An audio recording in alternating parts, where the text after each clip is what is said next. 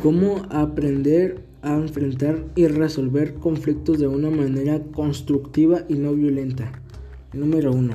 Analizar las causas. Tener presente el porqué del conflicto, todo lo que ocurre, tener una o varias causas. Saber analizar, ayudar a resolver la situación. Número 2. Definir objetos para actuar.